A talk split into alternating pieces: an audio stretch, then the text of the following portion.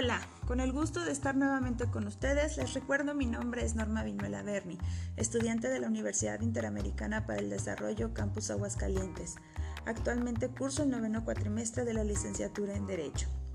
Hemos estado realizando un interesante viaje con todas y cada una de nuestras cápsulas relacionadas con alguna rama del derecho.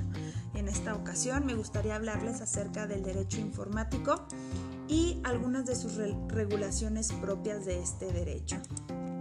En los últimos años,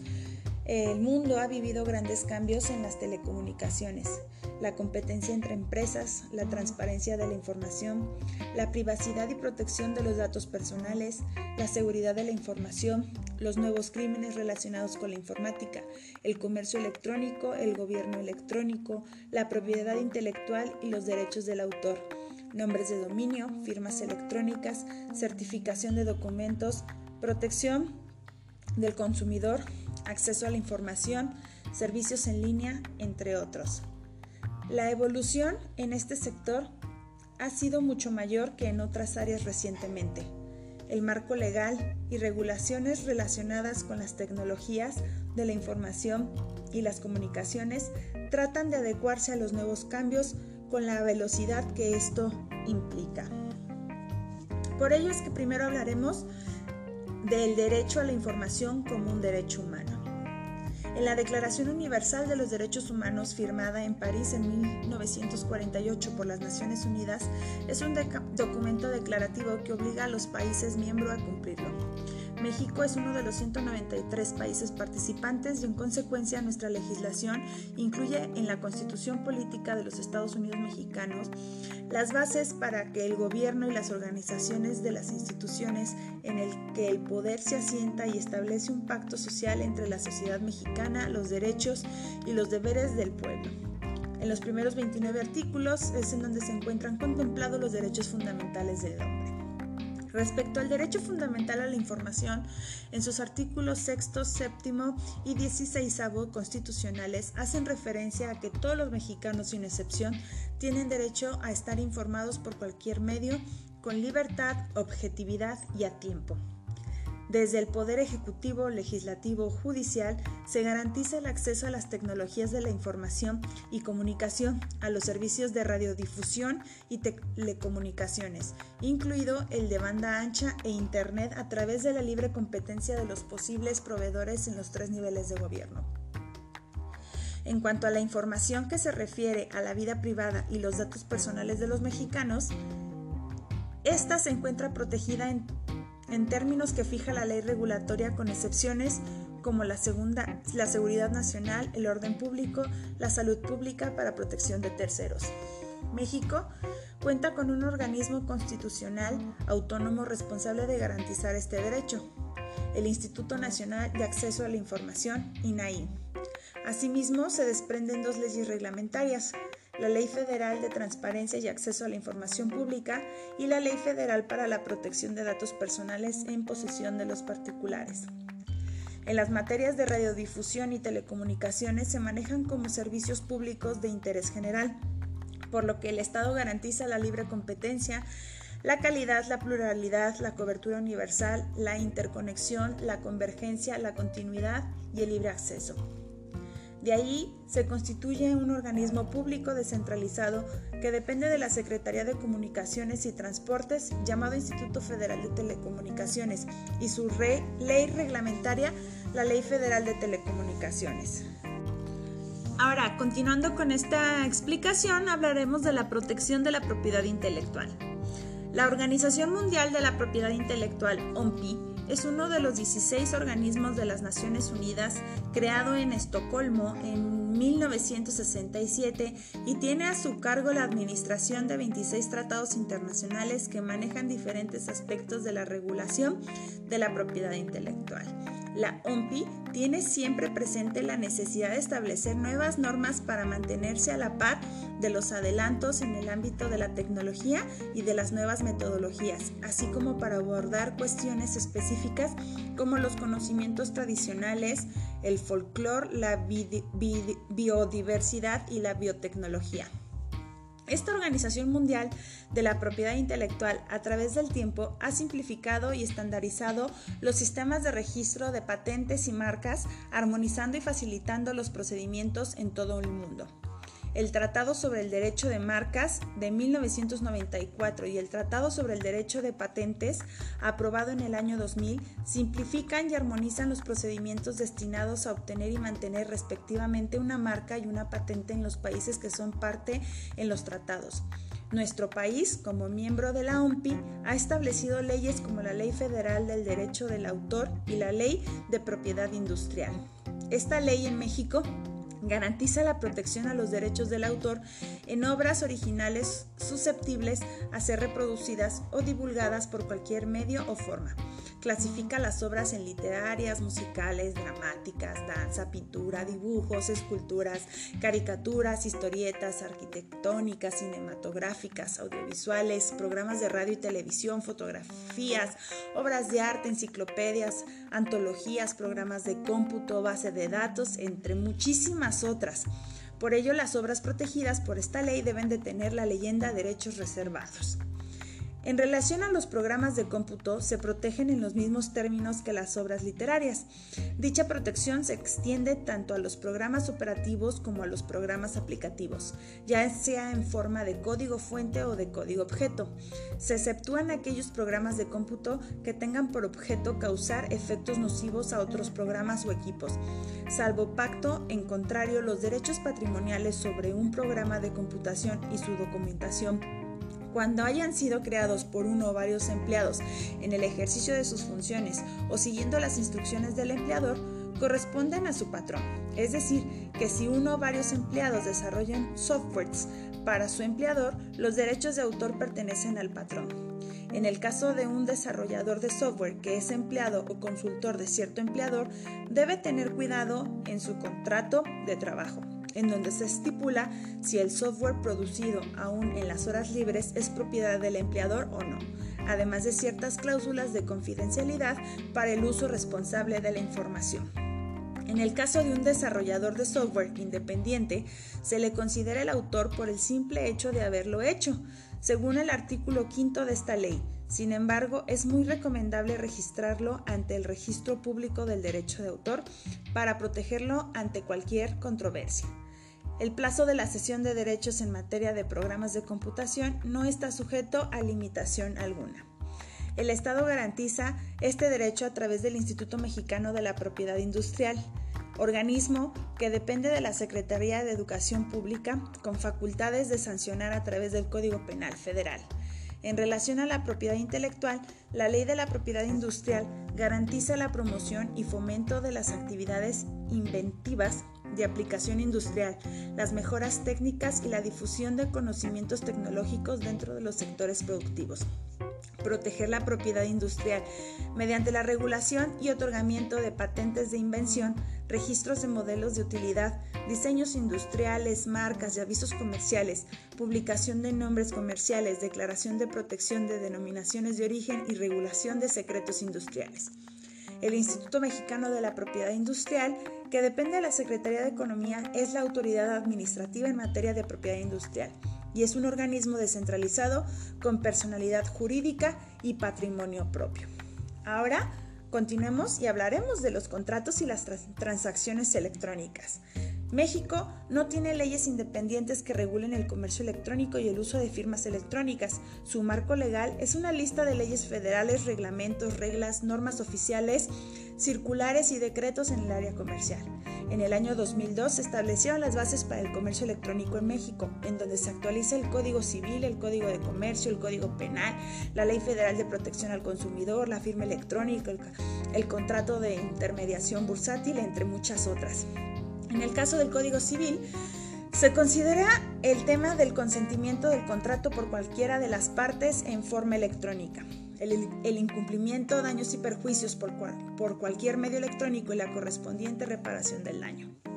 En el Código de Comercio eh, es una ley federal firmada por don Porfirio Díaz que se ha actualizado a través de los años. Por ejemplo, el contrato mercantil por medios electrónicos está contemplada específicamente en el artículo 89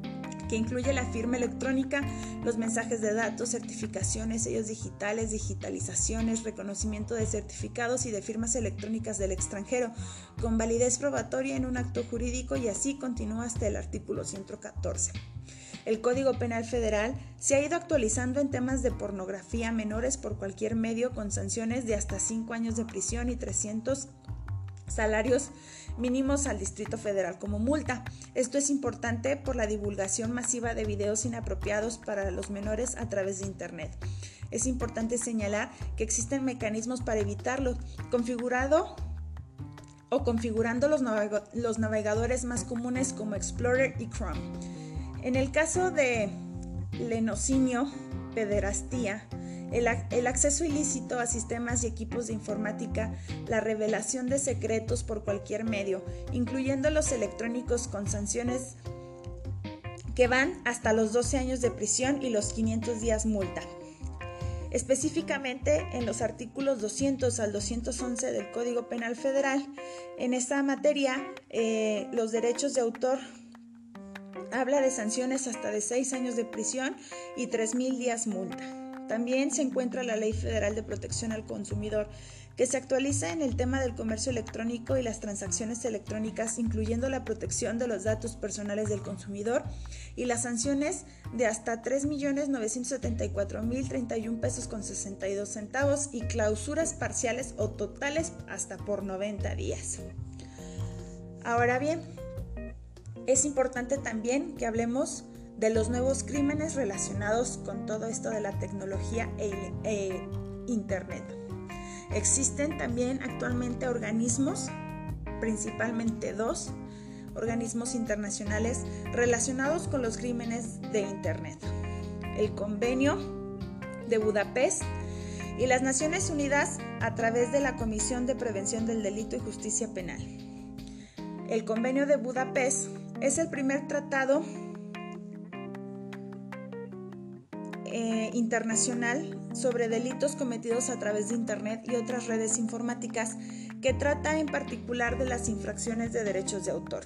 fraude informático, la pornografía infantil, delitos de odio, violaciones de seguridad de red. También contiene una serie de competencias y procedimientos tales como la búsqueda de las redes informáticas y la interceptación legal. Su objetivo es aplicar una política penal común encaminada a la protección de la sociedad contra el crimen, especialmente mediante la adopción de una legislación adecuada y el fomento de la cooperación internacional. Los principales objetivos de este tratado son los siguientes. La armonización de los elementos nacionales de derecho penal de fondo de infracciones y las disposiciones conectados al área de los delitos informáticos. La prevención de los poderes procesales del derecho penal interno es necesaria para la investigación y el enjuiciamiento de los delitos, así como otros delitos cometidos por medio de un sistema informático o pruebas en formato electrónico. Establecimiento de un régimen rápido y eficaz de la cooperación internacional. Los siguientes delitos están definidos por el convenio en los artículos del primero al décimo. Acceso ilícito, interceptación ilegal, la interferencia de datos, la interferencia del sistema, mal uso de los dispositivos, la falsificación informática, el fraude concerniente con la informática, los delitos relacionados con la pornografía infantil, los delitos afines con los derechos de autor y los derechos conexos. Asimismo, se exponen cuestiones de derecho procesal como la preservación expeditiva de los datos almacenados, la preservación expedita y divulgación parcial de los datos de tráfico, la orden de producción, la búsqueda y la incautación de datos informáticos, la recogida en tiempo real del tráfico de datos y la interpretación de datos de contenido.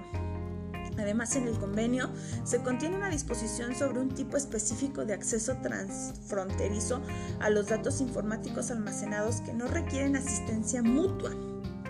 y prevé la creación de una red para garantizar una asistencia rápida entre las partes colaboradoras. El convenio es el resultado de cuatro años de trabajo de expertos internacionales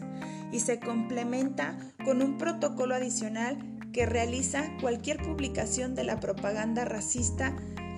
a través de redes informáticas como una ofensa criminal y en la actualidad el terrorismo cibernético también se estudia en el marco de este convenio.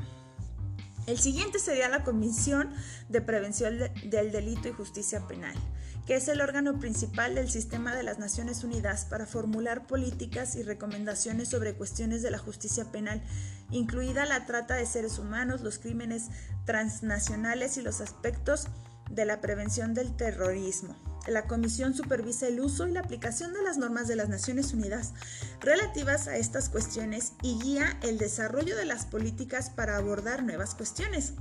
Esta comisión ofrece a los Estados miembros un foro para el intercambio de conocimientos, experiencias e información para el desarrollo de estrategias nacionales e internacionales. La comisión también coordina esfuerzos con otros organismos de las Naciones Unidas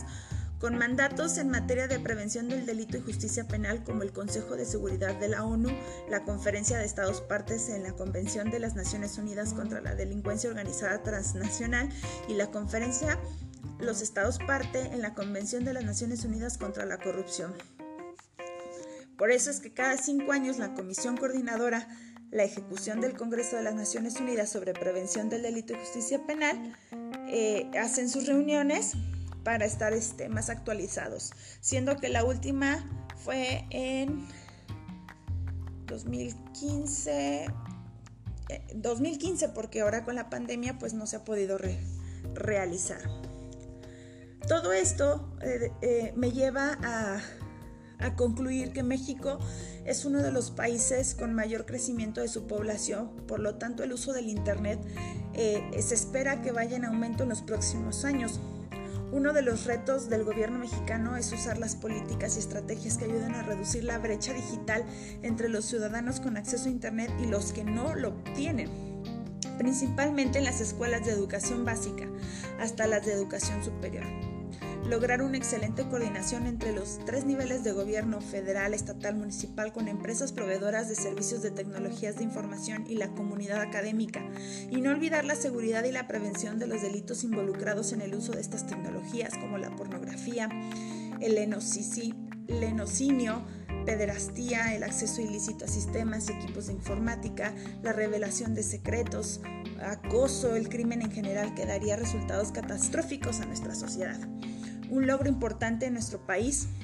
es que la legislación informática es muy buena e incluye los temas más importantes como las telecomunicaciones, la competencia, el comercio electrónico, la propiedad intelectual, que le dan certeza legal a las empresas que operan dentro y fuera de nuestro país. La disponibilidad del Internet y el comercio electrónico están creciendo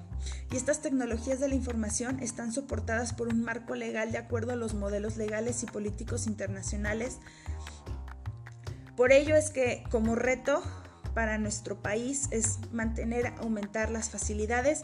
ah, de los ciudadanos para el uso de las tecnologías de la información que beneficien